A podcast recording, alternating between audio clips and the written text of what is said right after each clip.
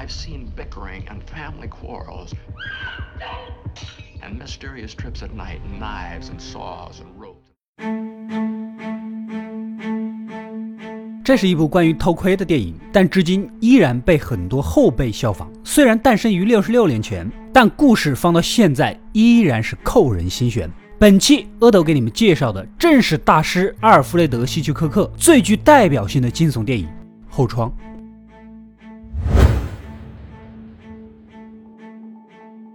故事开始，我们的男主是个摄影记者，在一次赛车比赛中拍的兴起，进入了赛道，结果被撞断了腿，不得不躺在家里休养，整天无聊的，只能通过后窗看公寓的邻居打发时间。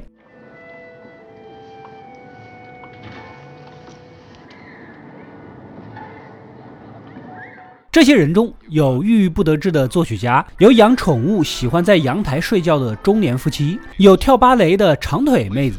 楼下是搞雕塑的老嫂子，天天嫌弃楼上乱蹦乱跳。有一对刚搬来的新婚夫妻，等房东一走就迫不及待地抱起来啃。还有一对珠宝推销员夫妻，老婆似乎是长期卧床。总之啊，就是人生百态。这天夜里，女朋友又来看男主，他是个原创的服装设计师，开了个门店，立志引领时尚。而女友喜欢这种舒适、富足、安定的生活，但男主一个摄影记者，动不动就去非洲大草原、亚马逊丛林，上天入地，哪儿刺激哪儿有话题就去哪儿。两个人相互喜欢又没法迁就，所以男主一直都犹犹豫豫，他们合不合适，迟迟没有求婚。这边女友在给他铺床，男主继续从后窗瞎看，只见一楼似乎是个未婚大姐姐，打扮的漂亮，好像在排练接待什么重要之人，八成是相亲对象了。排着排着啊，人就哭了起来。看来大姐姐前面失败了好几次啊。而另一头的芭蕾舞长腿妹家里好几个追求者，长腿妹游刃有余地处理着他们之间的关系，这就是人们常说的“旱的旱死，涝的涝死”啊。那一对推销员夫妻，男的将晚餐拿给妻子之后，就开始偷偷的打电话，而妻子啊，似乎早就发现了不对，悄悄偷听。接着两个人大吵，显然是男的偷情被抓了个现行。循着钢琴声，大龄作曲家这么晚还在琢磨乐曲，旁边正在扭钟的老头。看年龄呢，又不像他爹，也不像他哥，两个大男人晚上在一起，咱也不好意思问啊。其实他就是本片的导演希区柯克，他的每一部作品都要露一小脸，相当于给自己打卡。女友的晚餐也准备好了，两个人吃着吃着，又为未来工作性质不同的问题啊吵了起来，越说越气。女友决定回去，面对窗外，男主是一声叹气呀。没想到听得一女人的尖叫和摔破什么东西的声音，也许是哪家不小心摔破碗吧，没多在意。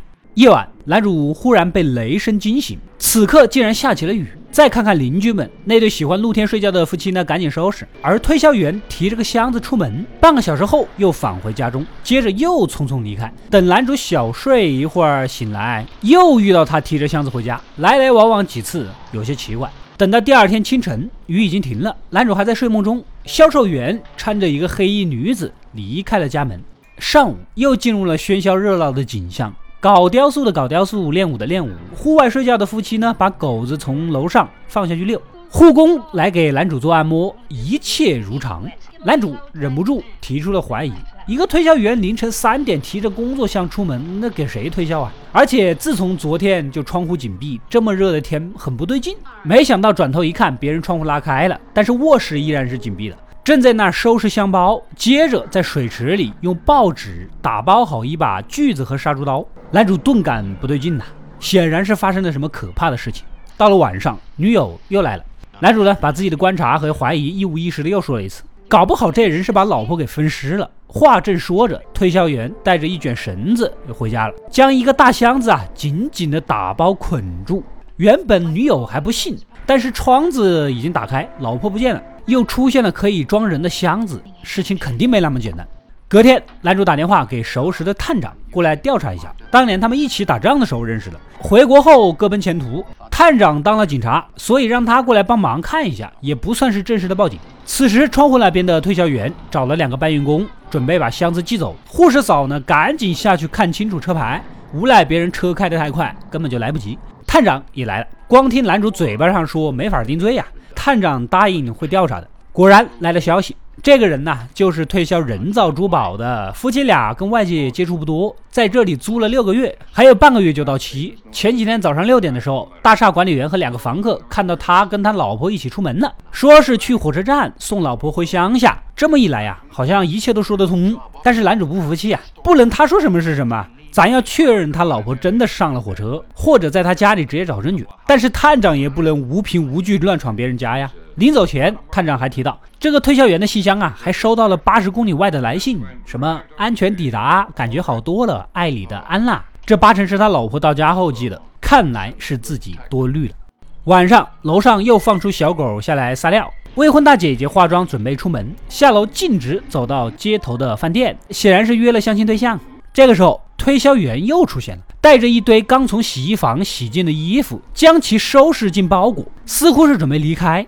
突然掏出一个鳄鱼皮女包，里面有项链和结婚戒指等。一旁的女友看到这一幕，觉得不对劲，因为她深知女人任何时候都不会把自己的珠宝首饰胡乱的放到一个包里，出远门更加不会不带自己的手提包，忘记是更不可能，肯定有问题。大厦管理员看到推销员一起出门的女人，也不一定真正就是他老婆。话锋一转，关于昨晚男主说他们记者工作的地方很恶劣，经常有可能只能带一个箱子，所以女友啊连夜设计了一个既可以装衣服又能化妆的多功能旅行化妆箱。以后陪他去哪儿，拿一个箱子就够了。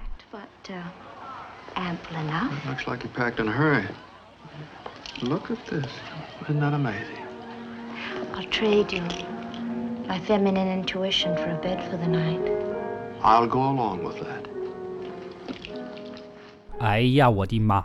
这老子这手工这效率，遇到这样的女孩，赶紧娶了吧！你要是不娶，也没有在座各位什么事儿。这个时候，探长也来了。他调查过火车站，推销员确实买了一张票，送了一个人上车。那个箱子呢，也找到了，里面全是他老婆的衣服，就跟我们现在回老家，过多的行李就用快递寄回去一样。用绳子绑箱子，是因为箱子的锁是坏的。这个箱子已经被他老婆的名字给收件了。总之一切都能解释得通，你们也别瞎猜了。这个事儿到此为止。男主和女友啊，两人又陷入了死局。此时，单身大姐姐带着一个男人就回家了。刚进屋喝了一口酒，这男人便猴急猴急的抱着大姐姐亲。显然别人是想谈一段甜甜的恋爱，你这完全就是冲着约炮来的，直接被扫地出门。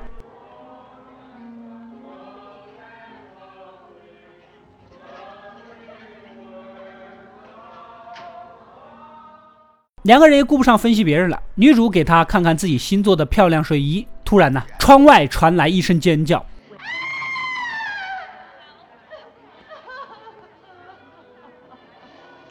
竟然是中年夫妻家的狗死了。大姐姐住一楼，出门检查，发现是窒息被掐死的。主人伤心欲绝的哭诉，隔壁邻居们纷纷探头表达惋惜。此时，男主豁然开朗。所有人都探出头来看，只有推销员没有动静。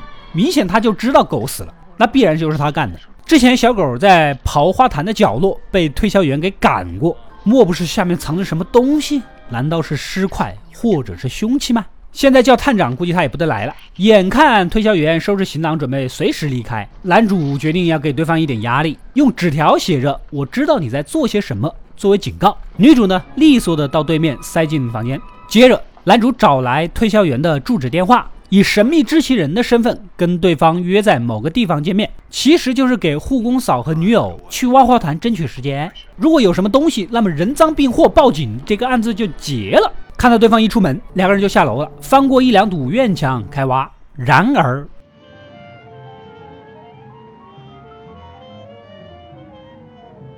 什么都没有。女友不甘心呐。之前三个人曾聊到过，已婚妇女啊有三种戒指：镶钻的钻戒、带宝石的戒指和黄金制的婚戒。如果那个红色提包里面有婚戒，那么铁定他老婆就被杀了。During the phone conversation, he held up three rings: one with a diamond, one with a big stone of some sort, and then just a plain gold band. And the last thing she would leave behind would be a wedding ring.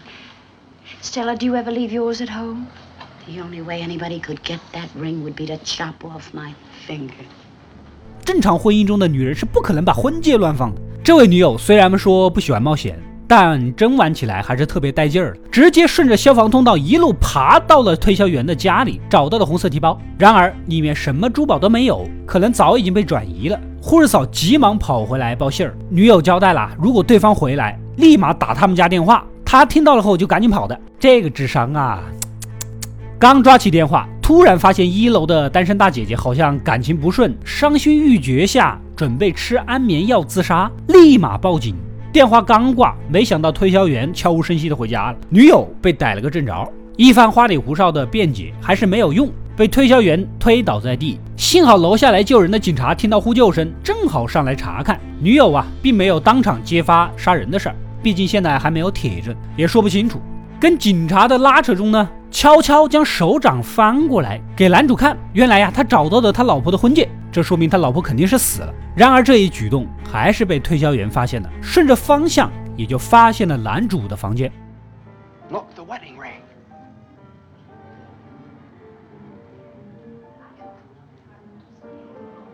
Turn out the light, he's seen us.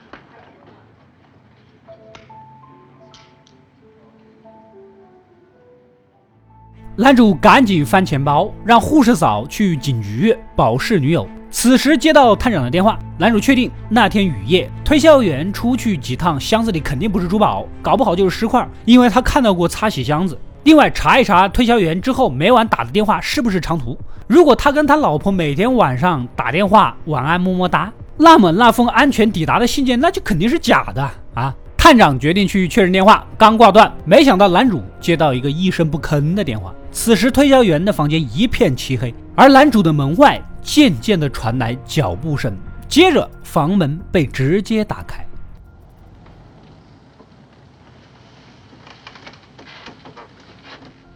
你们资本主义国家房门是不是不上锁啊？啊！男主无法动弹，只能靠着自己的闪光灯闪瞎对方的狗眼。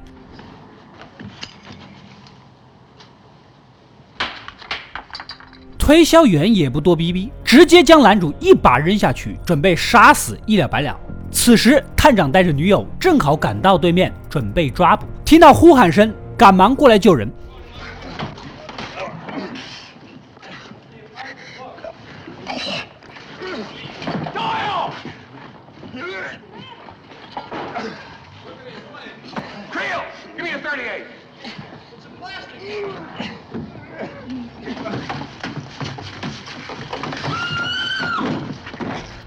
最终，男主倒在了两个警察的怀里，推销员被逮捕，当场招认了一切。啊，大部分尸体被扔到了河里，花坛里原本埋了一部分，但怕被小狗找到，又挖出来放回了房间。这下是铁证如山呐。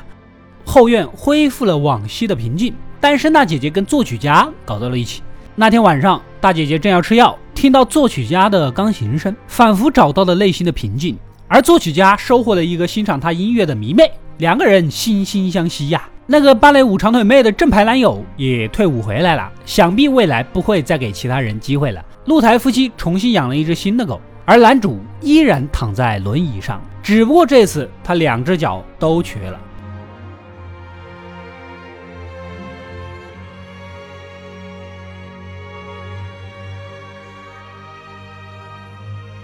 而他的女友啊，在一旁看着探险的书籍。瞅了一眼男主睡着了，立马翻出了自己爱看的时尚杂志。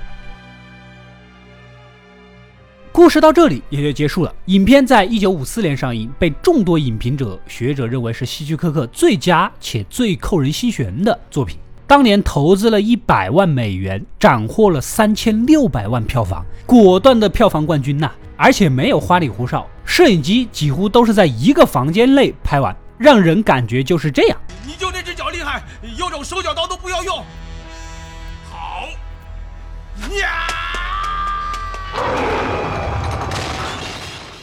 除了主线，我们看到一个谋杀案以外，还掺杂着对婚姻关系的思考啊。邻居中，从单身的、恋爱的到新婚的、已婚的，不同阶段都有展现。而男女主两人的爱情呢，随着剧情的推动，最后爱刺激冒险的男主反而稳当，而之前文静得体的女主角展现了潜在的冒险基因，人物非常的饱满。本片在美国电影学会评选的百年百大电影系列中名列 AFI 百大惊悚电影第十四。AFI 百年百大电影第四十八位，而在 IMDB 的排位是第五十二，相互印证，确实是个好片。另外值得一提，AFI 百年百大惊悚电影，希区柯克一个人就有九部作品入榜，包括第一名的。我小时候印象深刻的是他其中的一个电影《夺魂锁》。全片八十分钟，只用了十个镜头就拍完。也就是说，每一个镜头除了演员需要记住大量的台词，一点口胡都不能有以外，还要走位精准。为了妥协摄影机的运动，在场的工作人员还需要随时移动挡道的家具。等摄影机回来，还要掐好时间放回原位。任何一个人都不可以出错。出错就要重拍近十分钟，这已经不仅仅是考验演员那么简单了。每一个人都是提着嗓子眼干活啊！故事非常精彩，但这里故事已经不重要了。这个手法震撼到了我幼小的心灵呐，所以当时就让我记住了阿尔弗雷德·希区柯克的名字。不得不说，配得上大师的名头。好了，如果大家想看更多希区柯克的电影，就在下方留言告诉我吧。